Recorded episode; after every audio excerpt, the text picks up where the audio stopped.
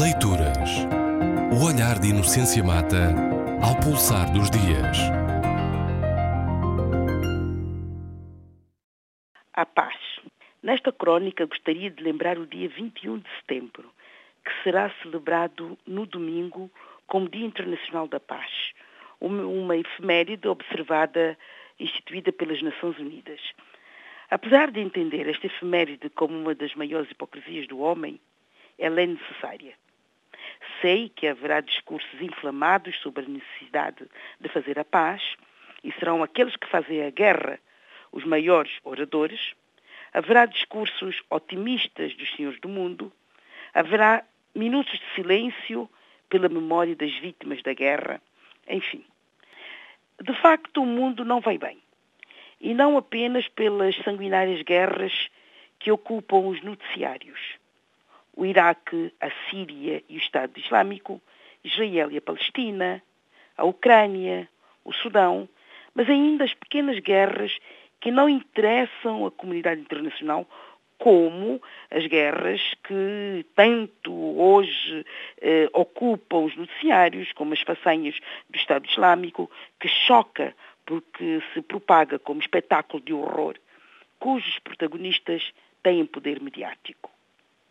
Acontece que a paz não depende de todos. E essa história de que todos somos responsáveis pelo Estado de um país ou pelo Estado do mundo, não a compro assim de forma tão linear.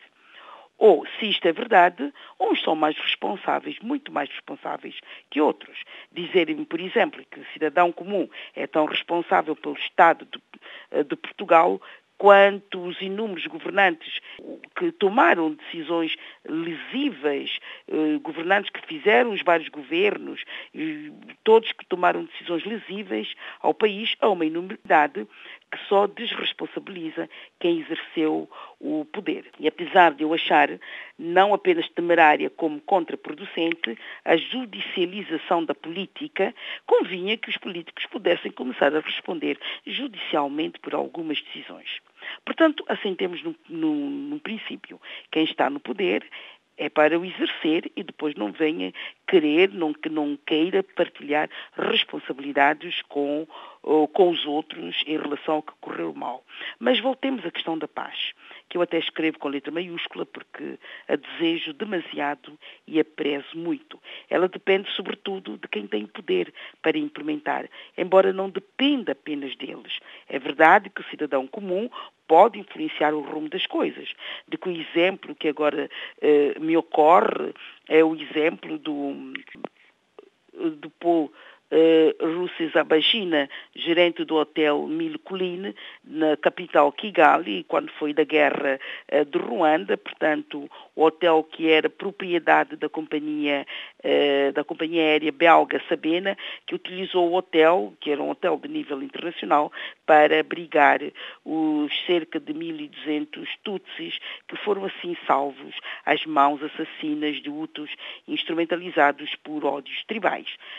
Uh, e, como sabem, esse, esse episódio de genocídio do Tutsi foi tema do filme Hotel Ruanda, uh, protagonizado pelo ator Don Cheadle e realizado pelo cineasta inglês Terry Eagleton.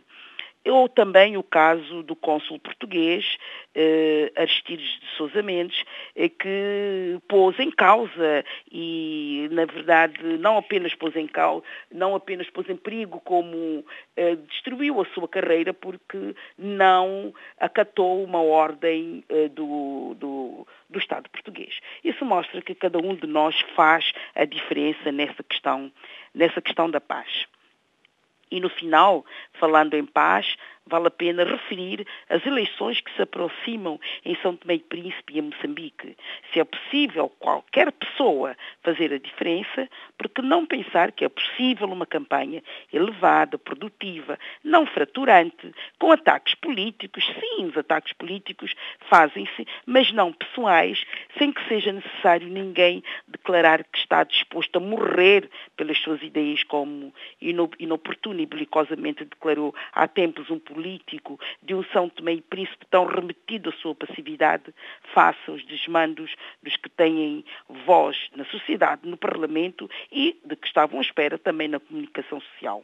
Porque a paz, esta mágica palavra que seduz todo o mundo normal, é definida como um estado de calma, tranquilidade, uma ausência de perturbações e de agitação. É verdade que, nesse, no, no sentido em que eh, são necessárias duas pessoas para dançar o tango, também são necessárias duas pessoas para fazer, eh, para fazer a paz. O que não quer dizer que essas duas pessoas não possam ser qualquer pessoa. Leituras. O olhar de Inocência Mata ao pulsar dos dias.